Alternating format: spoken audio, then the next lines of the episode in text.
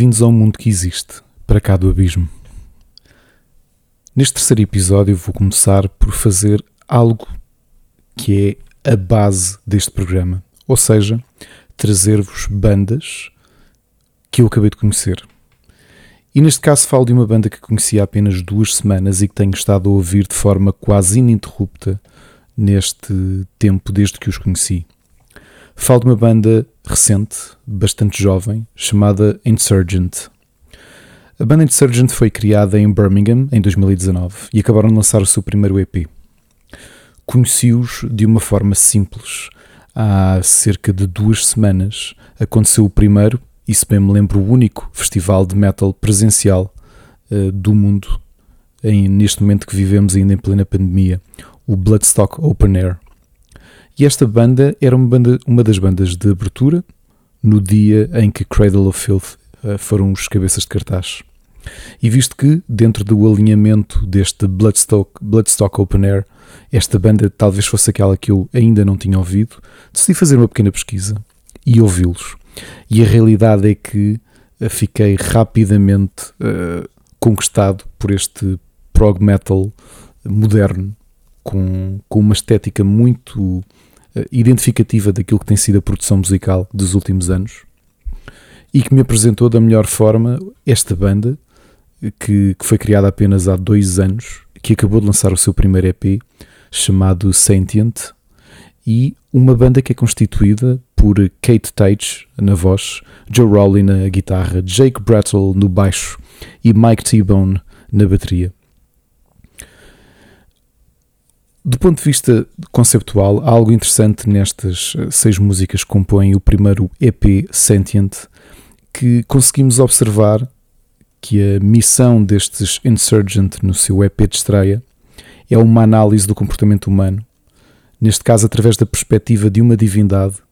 e é através dessa perspectiva que as músicas vão sendo desenvolvidas. Para além desta sonoridade moderna que os Insurgent têm e que podem perceber isso já nesta primeira música que os vai apresentar, Colors Bleed, de 2021, é possível que a voz da sua frontwoman, Kate Tate, acabe por tornar-se uh, algo emblemática, especialmente por ser uma adição tão diferente àquilo que costumamos ouvir no prog metal. É que Kate, apesar de ter uh, uma voz, uma belíssima voz, tem uma abordagem muito mais punk na forma como se expressa, e é essa mistura, algo inédita, diria, que acaba por tornar estes Insurgent em algo diferente e portanto convido-vos a conhecerem uma banda muito jovem, ainda em início de carreira, que acabou de lançar o seu primeiro EP e que uh, lhes adivinho um, uma boa carreira no futuro e um reconhecimento maior do que o seu talento já demonstra neste EP de estreia. Portanto, fiquem com Colors Bleed do álbum Sentient de 2021.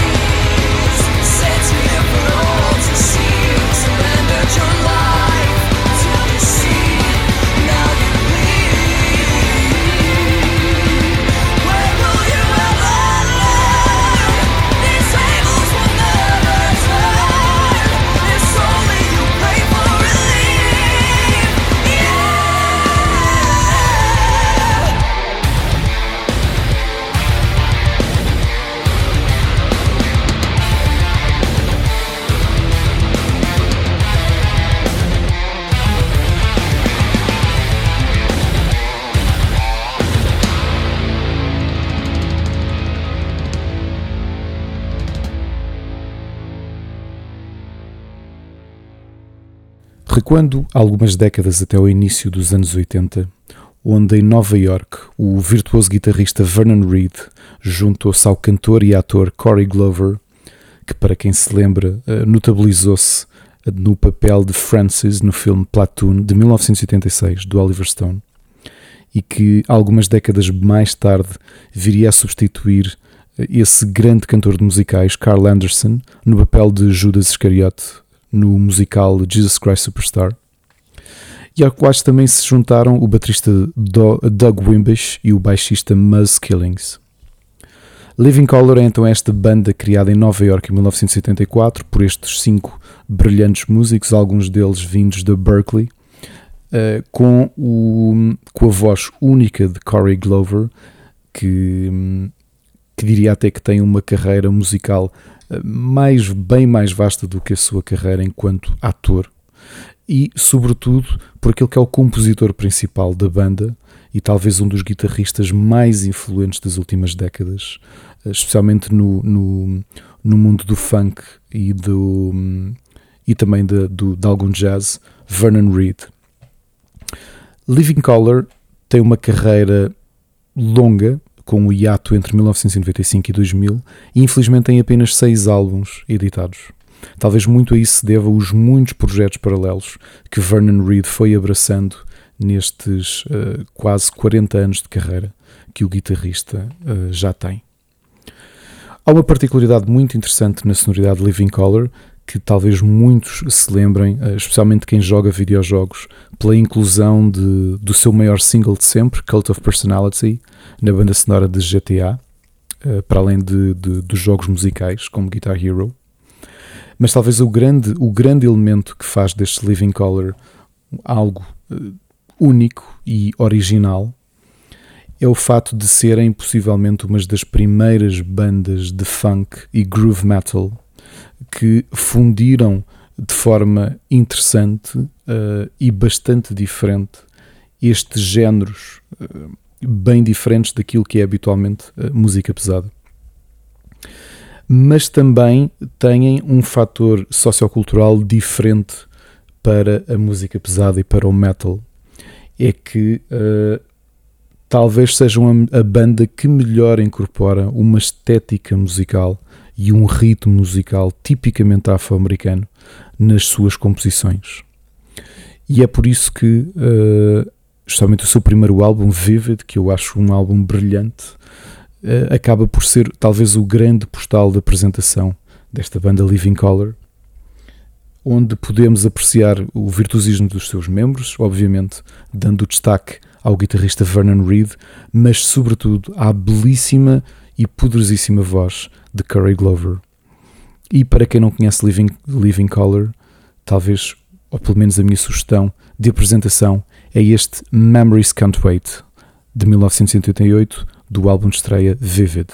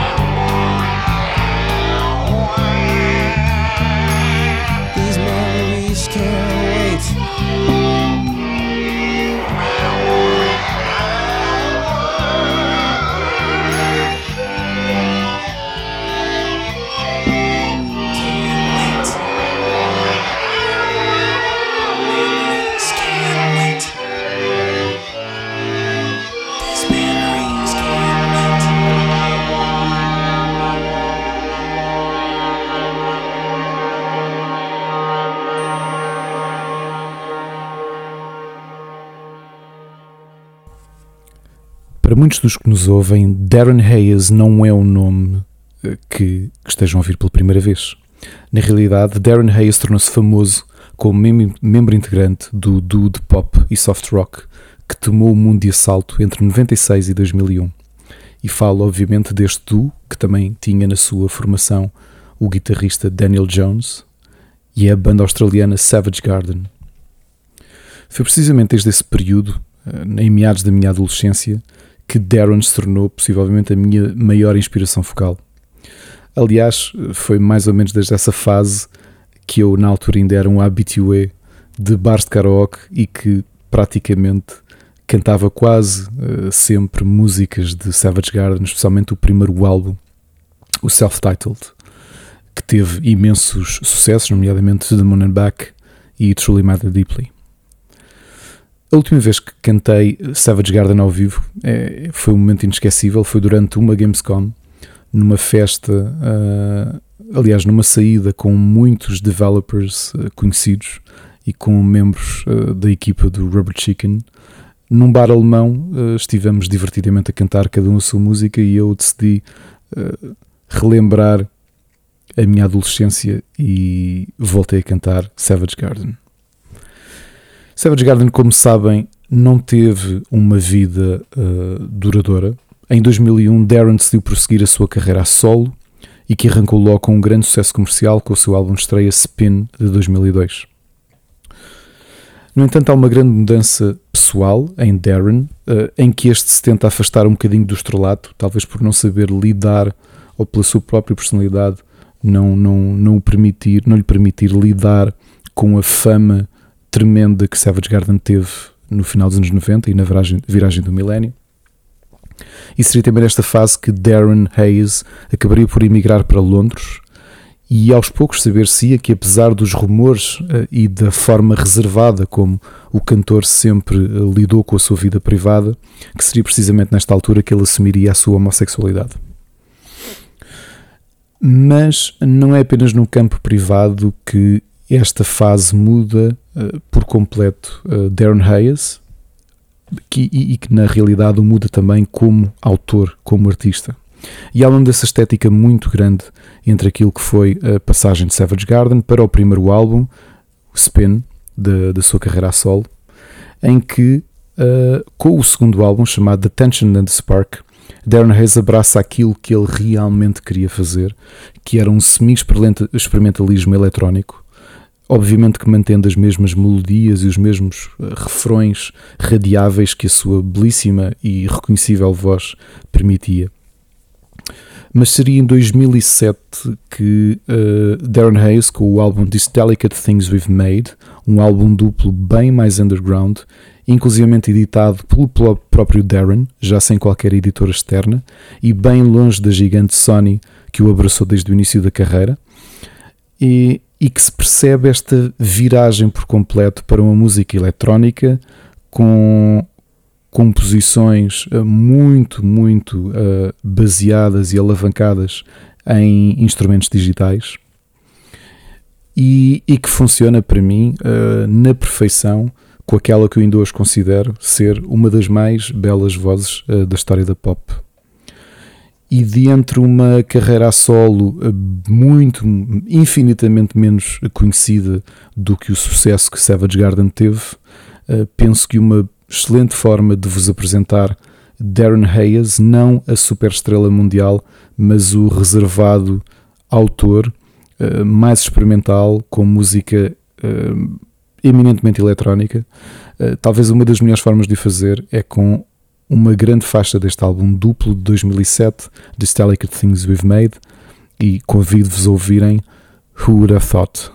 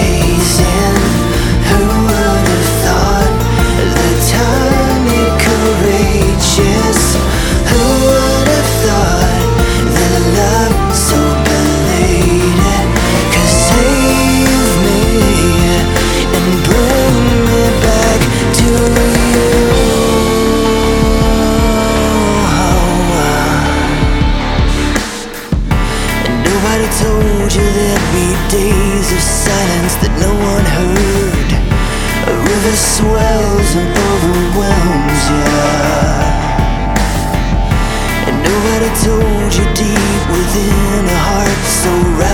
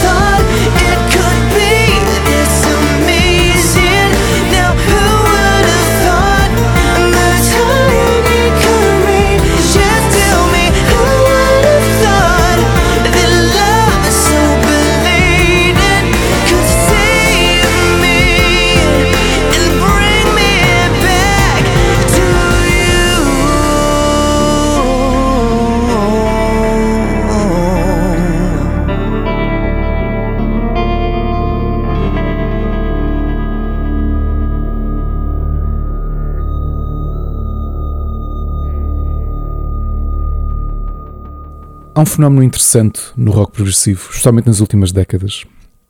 Depois de aquilo que diria que possam ter sido cerca de 15 anos de, uh, de uma certa repulsa da indústria em relação ao género. Depois, nos anos 80, muitas das bandas que se tornaram famosas do rock progressivo no final dos anos 60 e, eh, e anos 70 terem verdade por um caminho muito mais comercial. É interessante ver que desde meados dos anos 90 há uma série de projetos que obviamente que não, não vão ter uh, nem têm a mesma explosão uh, de, de reconhecimento e a mesma explosão comercial que tiveram os grandes nomes do género, mas por outro lado permitiu que fossem nascendo uh, projetos diferentes que não só tivessem as suas bases e as suas raízes no rock progressivo, mas também que soubessem incluir outros elementos que os tornassem esteticamente únicos. Lazuli, para mim, é uma das mais originais bandas de rock prog das últimas décadas. Foram criados em 1998 em Le Midi, no sul de França, pelos irmãos Claude e Dominique Leonetti, ao qual se juntariam mais tarde o percussionista Vincent Barnavol e o guitarrista Arnaud Bainet.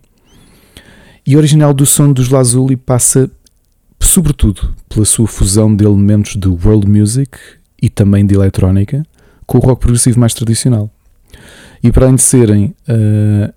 possivelmente, e, e, se a minha memória e o meu conhecimento de, de, de, bandas de rock progressivo dos últimos 40 anos não me falha, eu penso que talvez sejam a maior banda de sucesso do género a cantar exclusivamente em francês.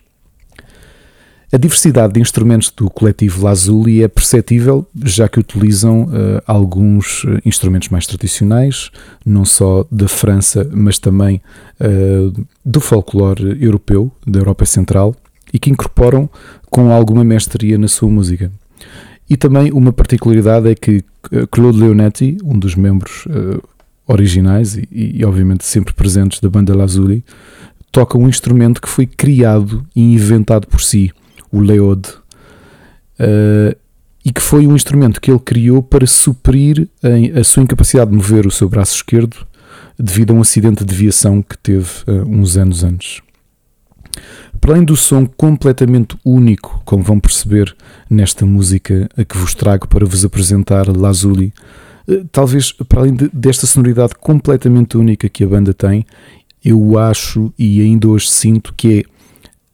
a voz simultaneamente doce, triste e bastante aguda de Dominic Leonetti que tornam esta banda Lazuli perfeitamente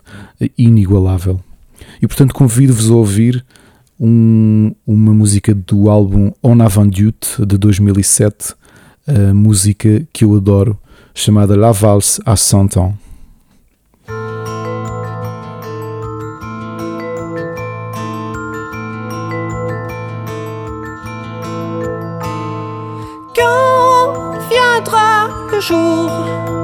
Mon amour. Oh, nous serons vieux, tous les deux. En l'an 2050, à l'heure des mains tremblantes, je retrouverai même fille, le même faux. Ce n'est que sur nos visages que les années laissent les traces de leur passage. Nos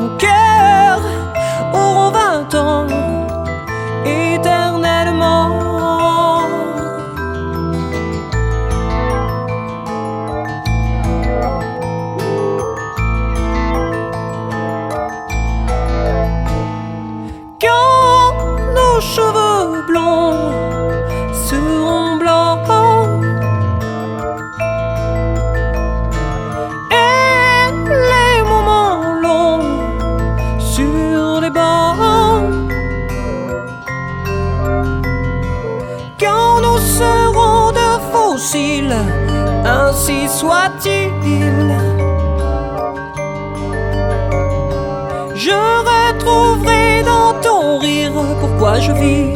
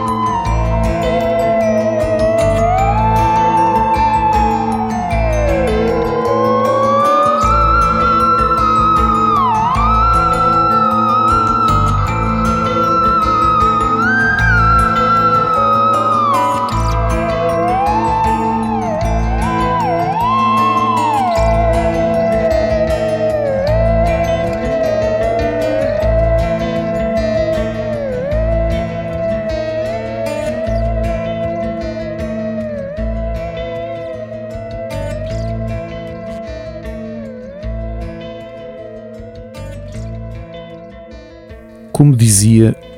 a metade, a última metade dos anos 90 foram, foi bastante profícua em permitir que muitas das bandas que provavelmente de, cujos elementos cresceram uh, na sua infância, mas também na, na sua adolescência, a ouvir uh, o, os clássicos de rock progressivo e que, chegados à idade adulta, decidiram eles próprios fazer as suas experimentações musicais e as suas reinterpretações daquilo que se calhar é o género que até então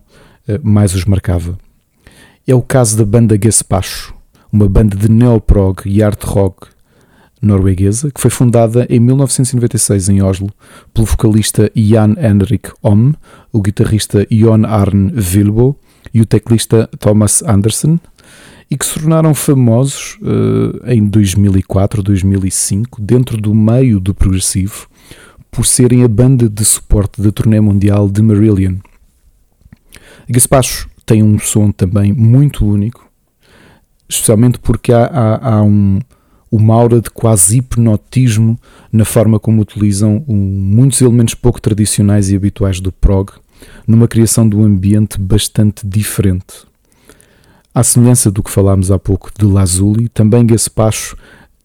pauta-se por uma utilização de instrumentos menos convencionais, mas uh, aqui, sobretudo, numa tentativa dos seus autores de nos levarem para, para este ambiente, como dizia, hipnótico, de nos mergulharem numa aura diferente uh, do ponto de vista estético. Outro elemento curioso nesta construção musical única de Gaspacho é a inclusão de uma certa camada sinfónica que constroem para os seus ambientes musicais. E como vão ver, e, e, já devem ter percebido isto ao terceiro episódio deste Para Cá do Abismo, não sendo eu um vocalista, é óbvio que muitas vezes há uma, dou uma atenção uh, maior às vozes e à importância que eles têm e o que é que as distingue de milhares de outras vozes em muitos outros géneros. Neste caso, para mim, é a voz melodramática de Om, o frontman e fundador da banda, que torna Gaspacho uh, e que se torna, aliás, um dos elementos identificativos desta banda norueguesa. E portanto, já com uma carreira sólida e longa, com bons e diversos uh, álbuns. Uh, Aconselho-vos, aliás, convido-vos a conhecer o álbum Moloch de 2015, que para mim talvez mostre o grande ponto de maturidade desta banda, em especial com esta faixa chamada Know Your Time.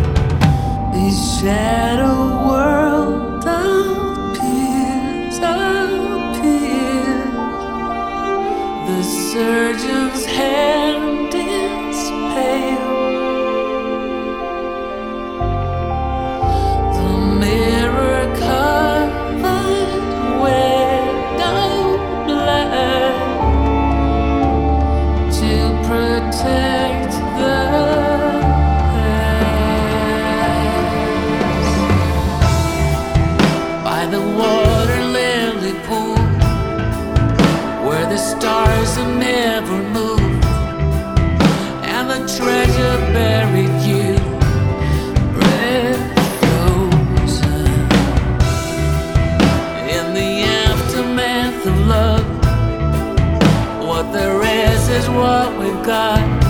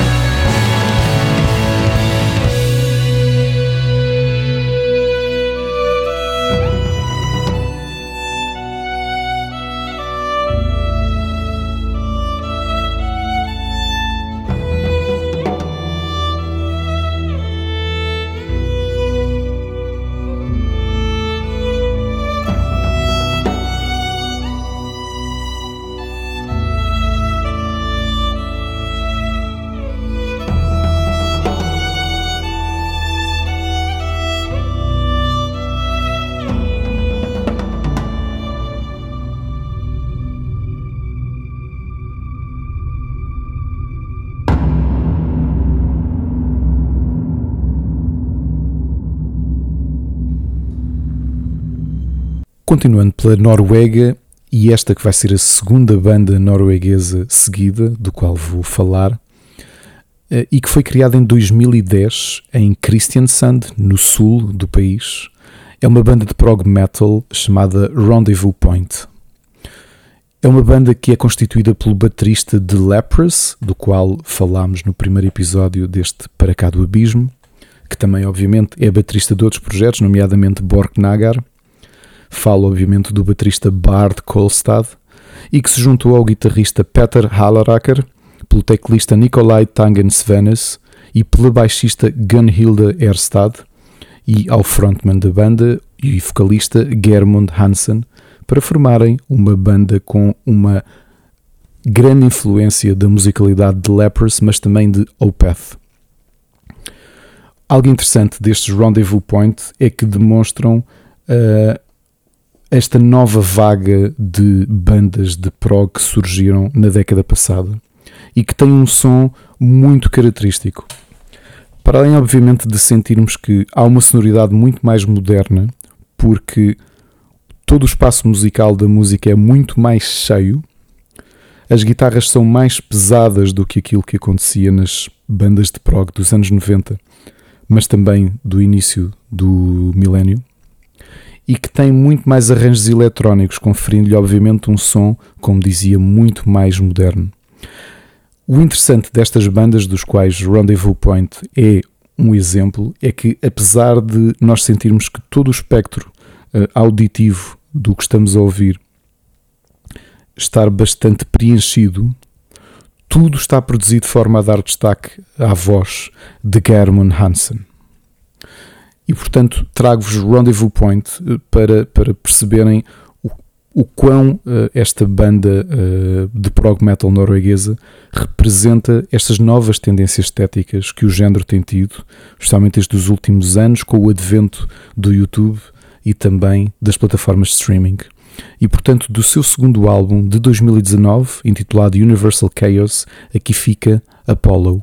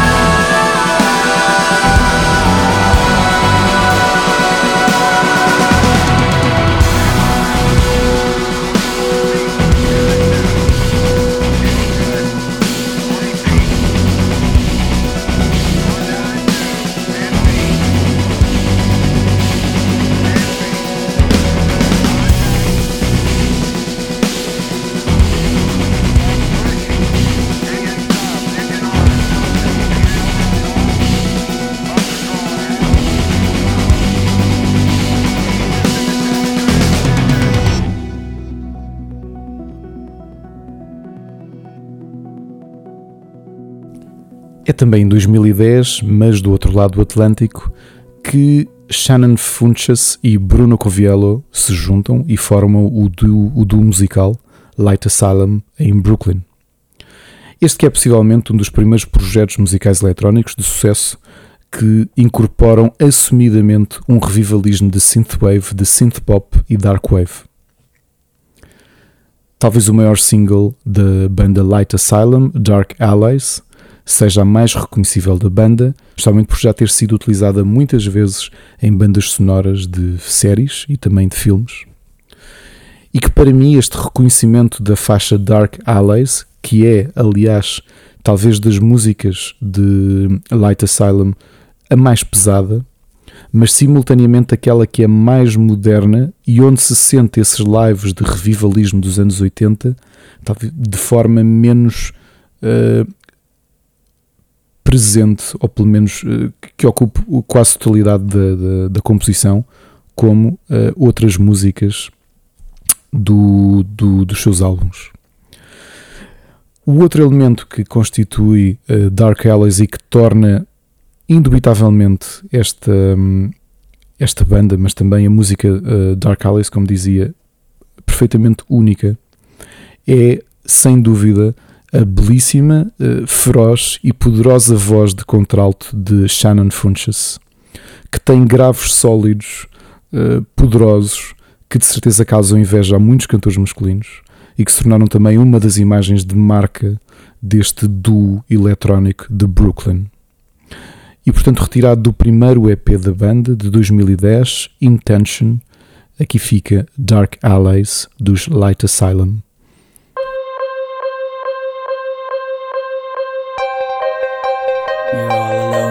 World.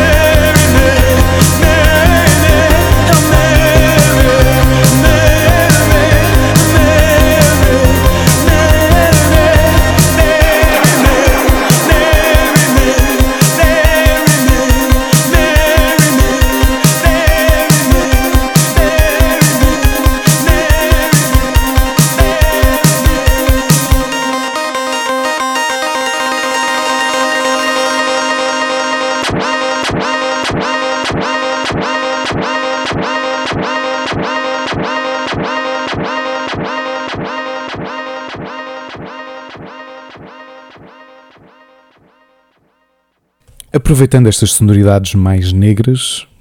com a música anterior que acabámos de ouvir, The Light Asylum, talvez seja importante fazermos uma pequena visita histórica a uma das bandas que permitiu construir este tipo de estética musical e não só.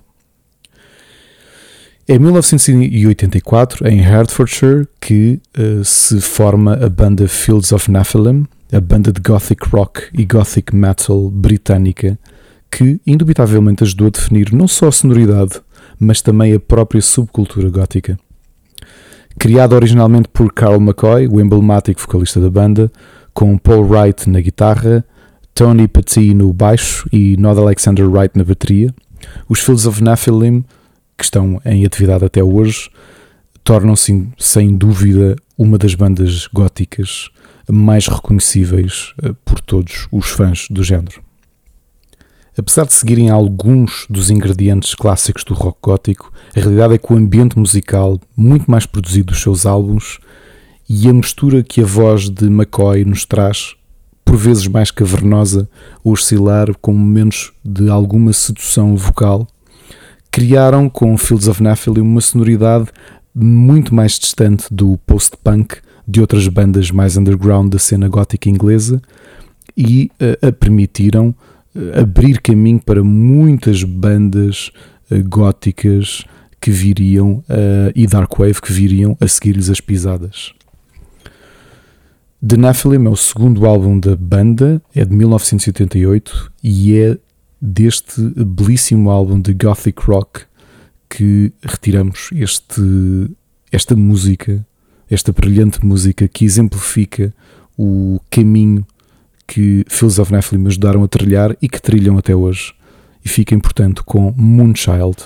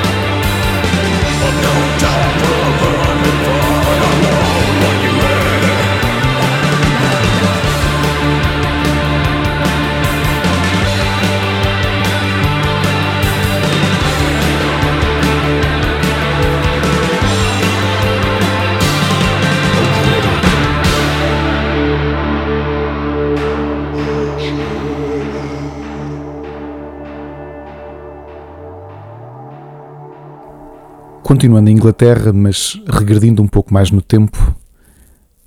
convido-vos a visitar Oldham em 1966, a cidade inglesa onde o baixista vocalista Les Allroyd, o vocalista guitarrista John Lees, o percussionista Mel Pritchard e o vocalista teclista Stuart Wolstenholme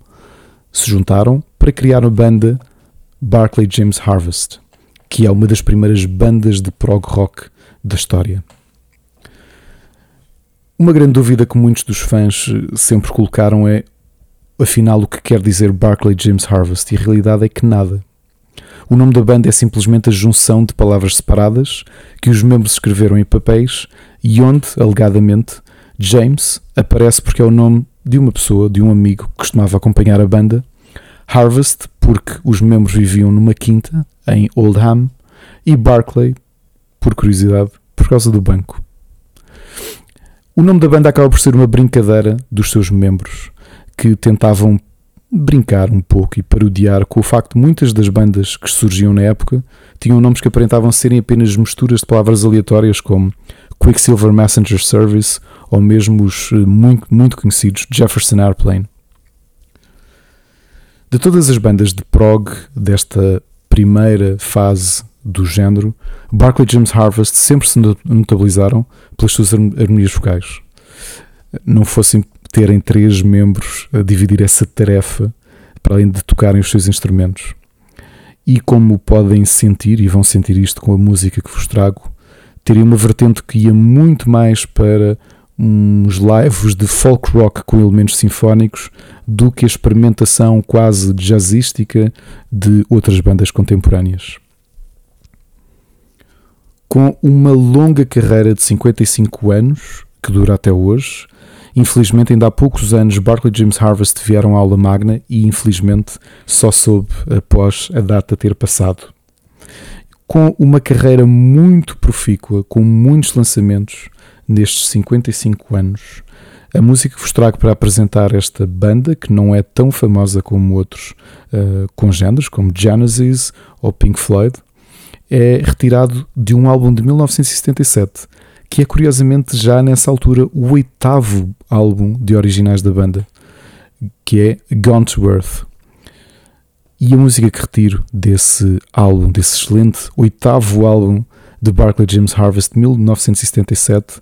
é a música Hymn.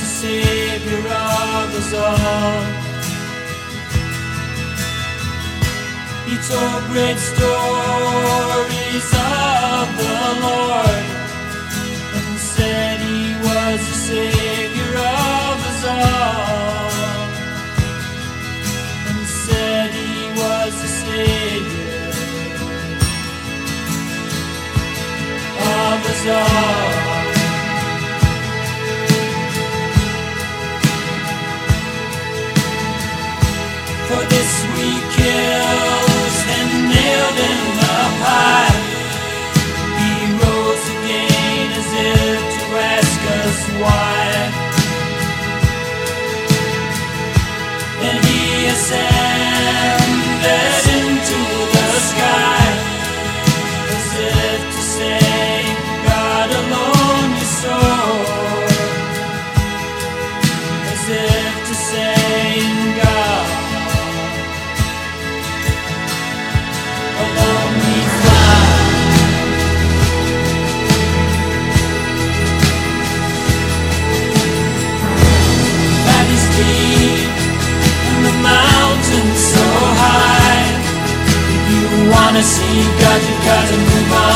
Other side.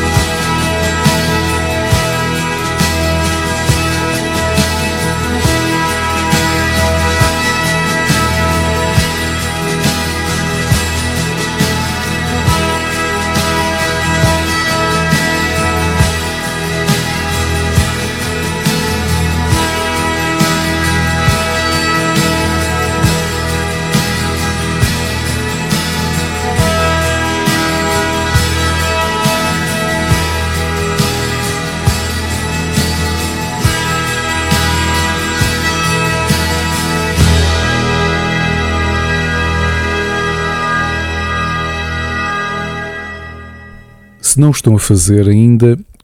peço-vos que puxem uma cadeira, que se ponham confortáveis, porque vamos ouvir falar da história da vida de Kevin Gilbert.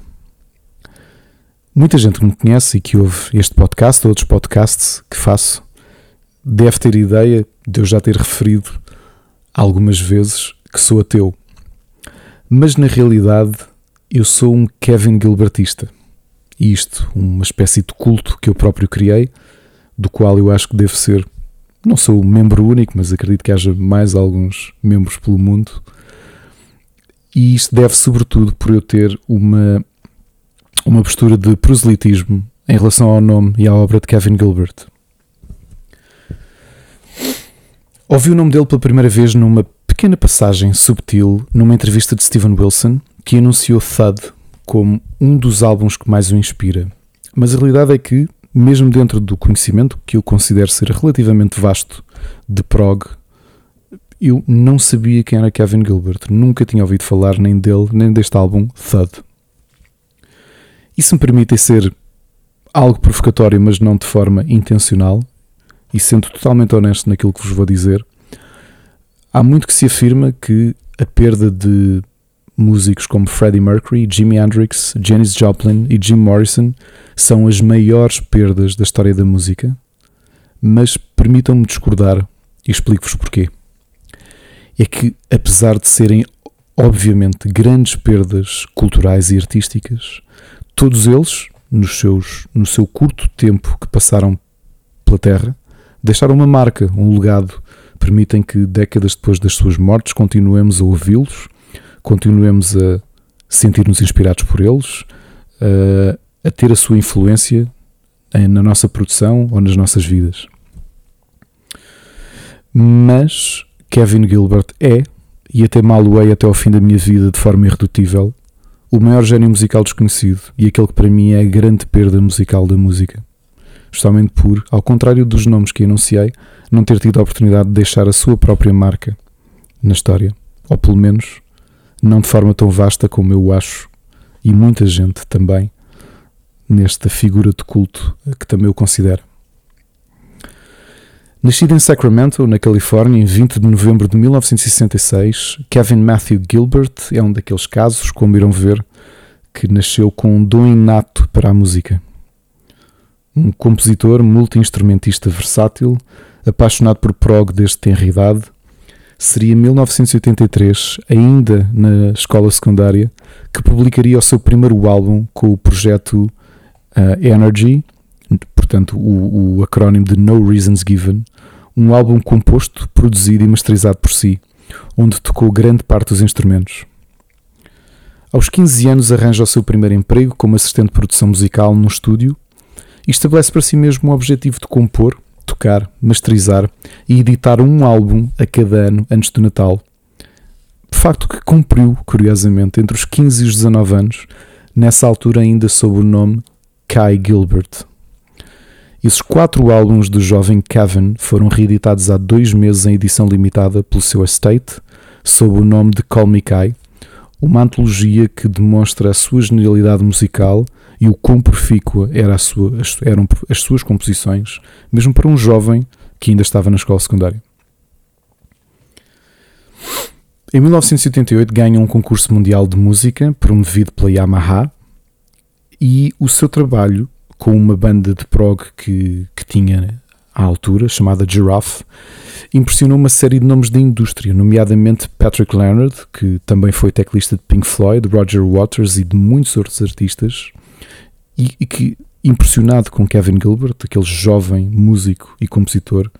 uh, que tinha esta banda não muito conhecida, chamada Giraffe, convidou para formar uma banda de prog rock com ele, chamada Toy Matinee. Toy Matinee tiveram dois singles com sucesso reduzido, mas uh, o reconhecimento dentro da indústria deste jovem Kevin Gilbert não ficaria por aí. A sua qualidade de produção em estúdio levou-o desde muito cedo, portanto entre os 21 e os 22, a trabalhar uh, como produtor de nomes como Madonna e Michael Jackson. Mas seria com uh, o emblemático Keith Emerson, que é, para quem sabe, um dos maiores teclistas da história do prog, que a sua marca uh, ficaria mais evidente o malogrado teclista, que eventualmente há de, ser, há de figurar aqui num episódio de Para Cá do Abismo, com alguns dos seus muitos projetos, ou mesmo em nome solo, e que se suicidou em 2015 um, por não, não aceitar a degeneração uh, neurológica que estava a ter e por saber que nunca voltaria a ser o pianista e teclista uh, de qualidade mundial que foi em toda a sua carreira. E é uh, ainda com 21 anos que eh, Kevin Gilbert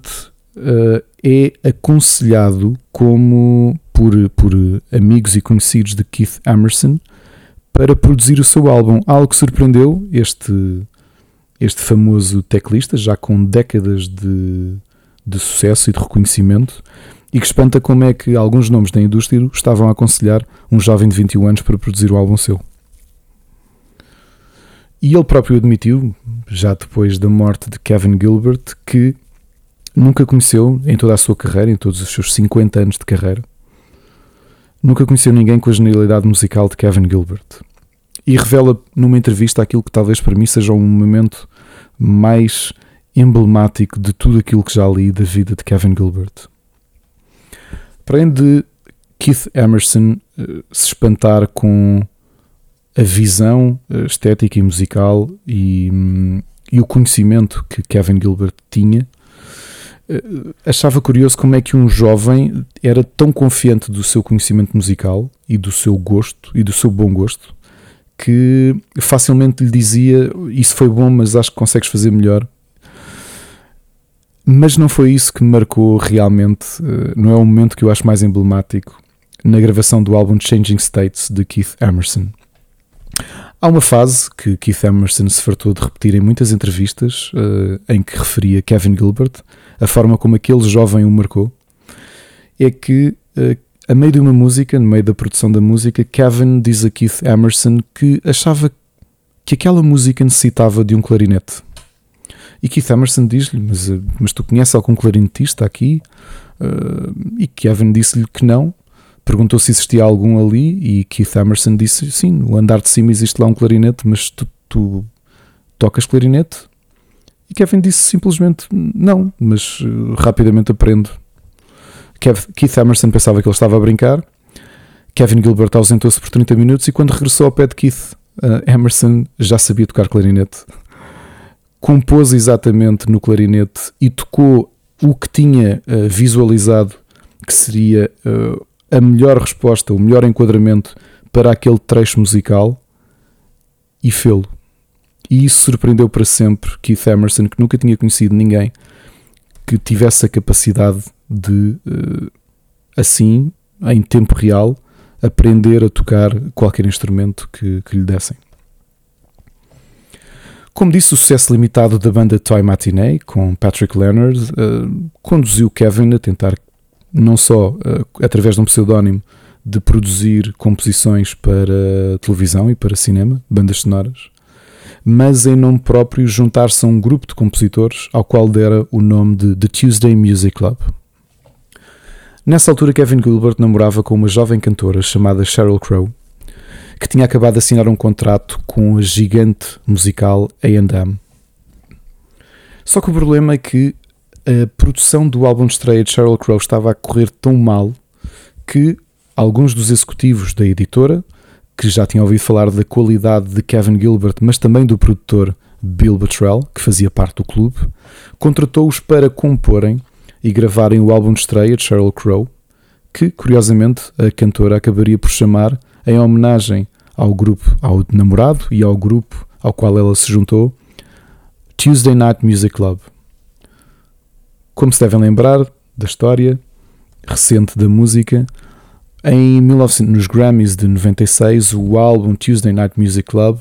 e especialmente uh, o single All I Wanna Do acabariam por ganhar muitos Grammys e Sheryl Crow acabaria por sair dessa edição dos Grammys como a artista mais laureada de 96. O problema, e acho que é relativamente eh, conhecido, que a personalidade uh, e a postura de Sheryl Crow uh, desde sempre nunca foi a mais afável dentro da indústria e é precisamente essa postura que acabaria por azedar tudo. Não só Sheryl Crow começou a assumir a criação e a originalidade das músicas do álbum Tuesday Night Music Club, relegando Kevin e Bottrell e o resto da equipa do grupo do Tuesday Music Club quase como notas de rodapé, como quase músicos de sessão,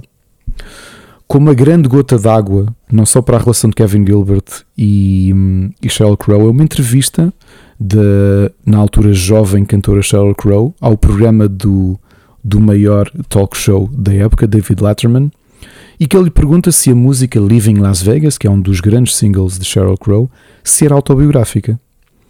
E ela, nervosa, respondeu que sim, tomando os créditos da criação da música para si, não dando, uh, não identificando as pessoas que a ajudaram ao sucesso que ela teve. A realidade é que a música não tinha sido composta por Sheryl Crow, tinha sido composta por Kevin Gilbert, por eh, Bill Bottrell e especialmente por David Barwald, que era amigo de, do escritor John Bryan, que tinha morrido em 94 e que tinha escrito um livro com o mesmo nome, Living Las Vegas, que viria, como se lembram, a ser adaptado nessa altura ao cinema, protagonizado por Elizabeth Shue e por Nicolas Cage, que inclusive receberia o Oscar de melhor ator pela sua interpretação. Sheryl Crow envolver-se-ia, entretanto, com um dos executivos da A&M e acabaria por deixar Gilbert, e não só uh, terminando a relação, mas também despedindo da sua banda e do seu, do seu projeto e da equipa da cantora Sheryl Crow e a quase todos os membros do clube. Kevin Gilbert acabaria por mergulhar num isolacionismo criativo, numa grande depressão que lhe era típica e que diria até que é uma quase constante na maioria das mentes geniais, seja em qual for a área que estamos a falar, e deixando quase em reclusão a compor compulsivamente, escrevendo e reescrevendo dezenas de músicas à procura de criar o álbum perfeito. Acabaria então por lançar o genial Thud, o único álbum publicado em vida com o seu nome, mas que passou completamente ao lado da indústria de então e que se viria a tornar, ironicamente, anos mais tarde, um álbum de culto para todos os, para muitos fãs de prog, apesar de, na realidade, não ser totalmente um álbum de prog. Porque Kevin Gilbert tinha uma, uma característica única. É que ele misturava de forma genial uma aproximação mais radiável do prog, sentia-se nele, obviamente, as suas raízes, aquilo que o inspirou, aquilo que ele admirava, mas transformando as suas músicas num rock que musicalmente se consegue analisar como complexo, mas que era perfeitamente catchy e perfeitamente audível para qualquer ouvinte. Uma mistura e um equilíbrio que não são fáceis de atingir. A sua paixão e admiração por Genesis e por Peter Gabriel levá-lo-ia a reformar a banda Giraffe, agora com outros músicos que davam grandes passos no prog norte-americano, especialmente Nick DeVirgilio, o baterista de Spock's Beard, e um dos seus melhores amigos, para tocarem uma reinterpretação na íntegra do magnífico álbum de Genesis, The Lamb Lies Down on Broadway, no emblemático festival Progfest, a edição de 94. O momento peculiar desta vontade de Kevin Gilbert de tocar um dos seus álbuns favoritos, dos Genesis, é que entre a data em que ele conseguiu uma vaga para integrar essa edição do Progfest, de 94, e uh, conseguir convidar e juntar os membros da banda para o fazer é que demorou apenas duas semanas. E para quem conhece e para quem já ouviu aquele que é um, para mim um dos grandes álbuns da história da música, The Lamb Lies Down on Broadway, dos Genesis, pode imaginar o quão difícil era este, esta aventura. A realidade é que a atuação dos Giraffe, de Kevin Gilbert, esta nova formação dos Giraffe,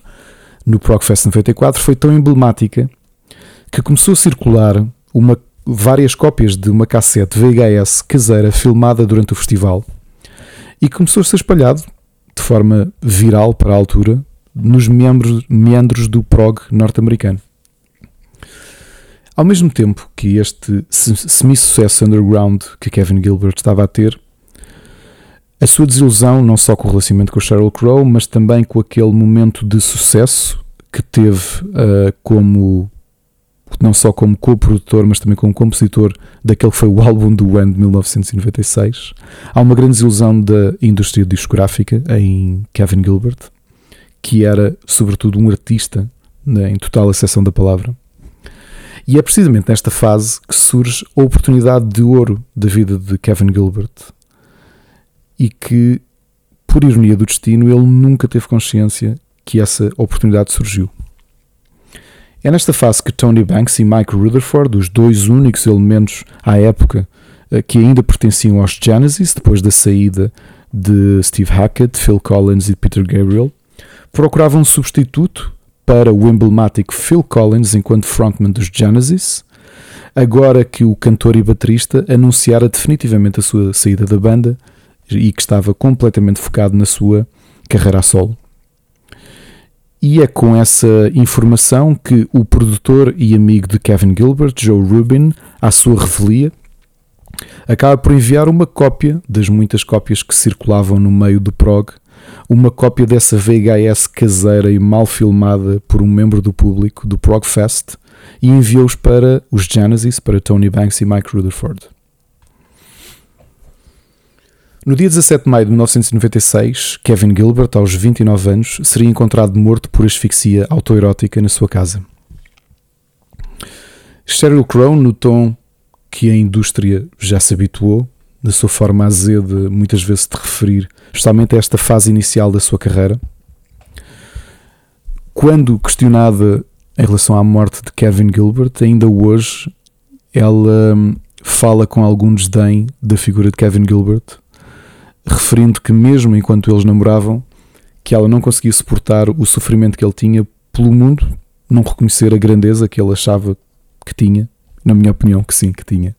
concordante com o Kevin Gilbert. E citando-a nestas próximas frases, ela achava que ele podia ter morrido por overdose, apesar de ele não ser toxicodependente, e que dessa forma pelo menos ganharia o respeito dos roqueiros mas para ela ele morreu de uma forma tão humilhante, com um capuz na cabeça, uma saia preta vestida, um cinto de cabedal preso à cama a enforcá-lo, e, continuando a citá-la, de forma infeliz, para ela Nem na morte Kevin Gilbert conseguiu de alguma forma ganhar. Um, segundo a família e amigos de Kevin Gilbert, ele nunca ultrapassou a sensação de ter sido usado por Sheryl Crow na sua ascensão, de ela o ter deixado quando atingiu o sucesso e de ele se sentir, dentro de, do seu talento musical, apenas um degrau na carreira da cantora. E acabariam por ser encontradas dezenas de páginas de diário dessa fase de reclusão de Kevin Gilbert, escritos em plena depressão, com a amargura em torno do relacionamento de Sheryl Crow. A vida de Kevin Gilbert não poderia, na realidade, ser mais irónica do que foi. Poucos dias depois da sua morte, Joe Rubin receberia um pedido de audição e reunião de Tony Banks e Mike Rutherford, já que estavam tão surpreendidos com a prestação de Kevin Gilbert no Progfest 94, naquela cassete caseira, que o convidavam uh, para uma, uma audição com o intuito de ele vir a ser o frontman e compositor de Genesis, precisamente a banda que o inspirou desde criança a ser músico. Mas nada disso aconteceu. Curiosamente, um dos seus melhores amigos, Nick de Virgilio, viria nessa sequência de substituições a ocupar a bateria no lugar de Phil Collins e seria Ray Wilson, que falámos no episódio anterior por causa do dueto com RPWL, que seria a voz de Genesis. Num mundo alternativo, Kevin Gilbert seria hoje um dos músicos mais famosos do mundo, cumprindo a sua genialidade. Um gênio não apenas na sua capacidade para compor, para tocar literalmente qualquer instrumento que lhe dessem para as mãos, pela belíssima voz e pela sua beleza física que o fariam elevar ao estrelato e à fama. Para além de tudo isto, era um belíssimo escritor, com letras complexas e profundas, com exímio conhecimento da língua inglesa, e isso percebe-se na forma inteligente como as suas letras são escritas. E na sua casa, no meio daquela reclusão e aquela compulsão de composição obsessiva, ficariam dezenas ou centenas de músicas por terminar em especial um álbum conceptual de rock prog que estava muito, muito próximo de estar finalizado. Um álbum, digamos, quase autobiográfico de um músico centrado pela indústria musical. Esse álbum acabaria por ver a luz do dia através dos esforços de Nick de Virgilio e de John Cunibert, que o acabaram e lançaram em 2000, seguindo as indicações que Kevin tinha deixado. Esse álbum chama-se The Shaming of the True e para mim ainda é um dos melhores e mais geniais álbuns conceptuais que já ouvi.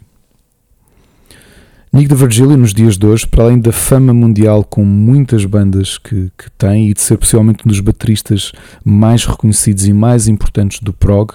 tem feito um trabalho incansável de remasterizar e recuperar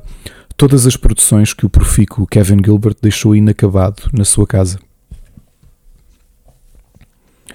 Depois disto, e pela minha óbvia admiração que já devem ter percebido pela figura de Kevin Gilbert, foi muito difícil escolher uma música que sirva de apresentação a esta figura para mim tão emblemática.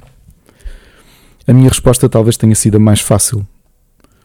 Apresentar-vos a música, a primeira de todas que eu ouvi, neste caso T for One, do álbum Thud. Uma música que eu ainda hoje tenho a certeza que teria tido tudo para ter sido um dos grandes sucessos do rock dos anos 90, mas que passou completamente nas entrelinhas da indústria. Na realidade, assim como aquele que é para mim o maior gênio desconhecido da música. Também ele, Kevin Gilbert, passou nas entrelinhas da indústria. Valha-nos o facto de que Kevin, décadas depois da sua morte, atingiu um estatuto de culto por muitos músicos que provavelmente nos dias de hoje teriam todo o gosto em colaborar consigo. E portanto, fiquem com T for One.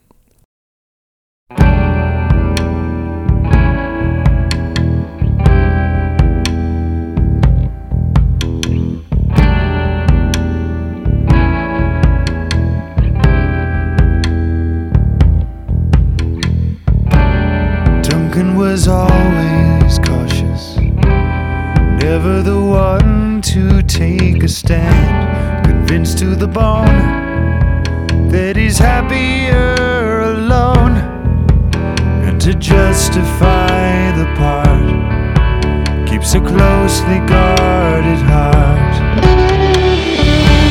Standing amidst the subway, he spies the lady of his dreams and catches her stare long enough to make him care. Oh my lord, beauty has a name, hers must be the same. Lights upon empty rooms, home too soon, home too soon. Somewhere inside he burns. It looks like tea for one again. It looks like tea for one again. Yeah.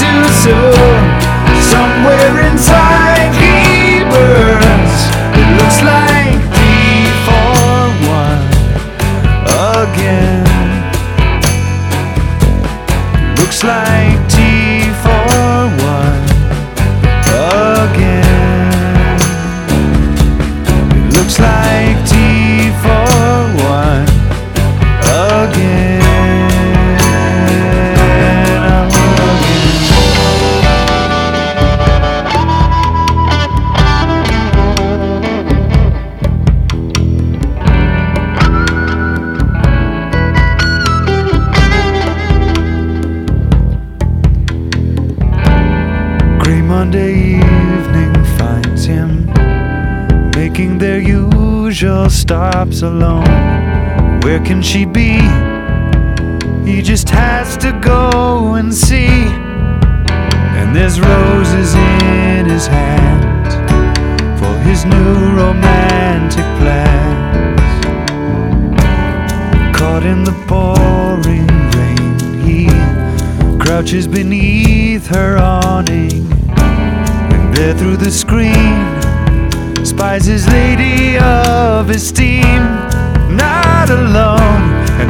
rapture on her face. Within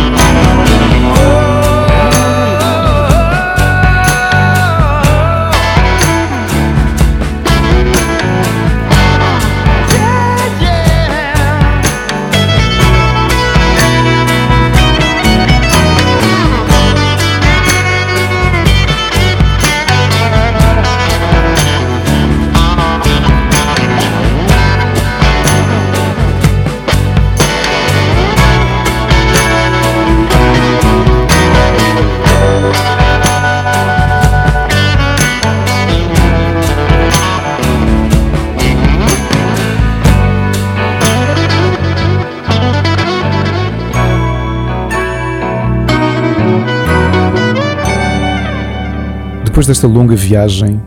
do terceiro episódio de Para Cá do Abismo, peço-vos também algo que alguns dos nossos ouvintes têm feito, que é enviar-me sugestões de música, algo que eu agradeço.